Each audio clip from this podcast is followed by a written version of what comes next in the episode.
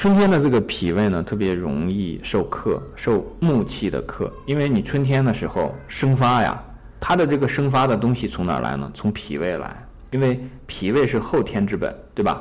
后天之本就好像说是土，比方说我们种了一个植物，建议大家在这个季节啊，都去养一些花，你去体会一下这个花朵，这个植物的生长。其实有非常多的道理在其中，比方说这个花它要生长了，它第一个营养的来源就是土壤。那么这个时候呢，土壤在这时候呢就会受到这个木的克，一个是营养的吸收，再一个是什么呢？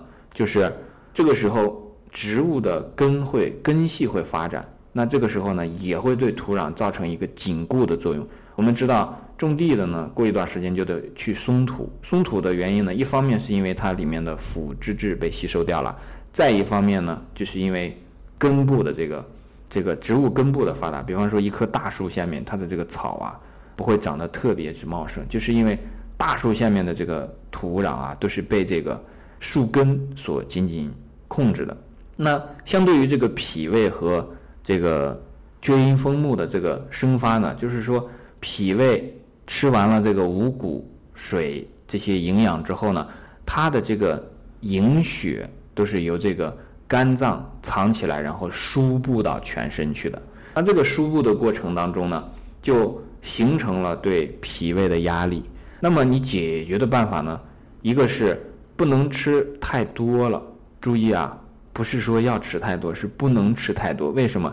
因为你吃太多。脾胃要承担两个工作，第一个工作是要把它消化掉，第二个工作是把它运化出去。这个磨碎的工作由谁来做呢？由胃来做。运化的工作由谁来做呢？由脾来做。这个时候就好像说，它有两份工作要去做，一份是要把它把这个新收回来的这个麦子啊要磨碎，再一部分呢还得运出去。他人手不够的时候，自然呢你脾胃的运化功能就会。出现问题，出现的问题是什么呢？就是说，该磨的不磨，因为他忙着去运了；然后该运的不运，他给积住了。所以这种时候呢，你少吃一点，只要不饿就可以了。那这个时候呢，就保证是什么呢？他这个运化的这些，虽然加了一份工作，对吧？加大了这个工作的这个量和力度呢，但是他还是能应付的过来。如果你本来已经吃饱了，疼。有的时候我们吃饭有个感觉，哎，饱了，然后你又多吃两口，好，这点负担，他本来这个脾胃的这个工作原先有一个负荷量，哎，你正好给他加了一些额外的这个量，那他这个负担就很重了。之前我们不完讲说他家的这个小孩，到第二天早上起来以后，然后就不想吃东西，然后又出现这种这个这个问题，其实就是在这个头一天的晚上吃的太多了，所以早上可以多吃。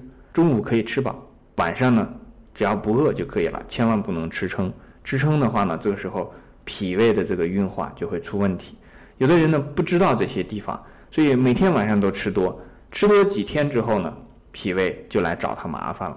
所以这个时候是要去避免这个脾胃的这个损伤的。那还有一点是什么呢？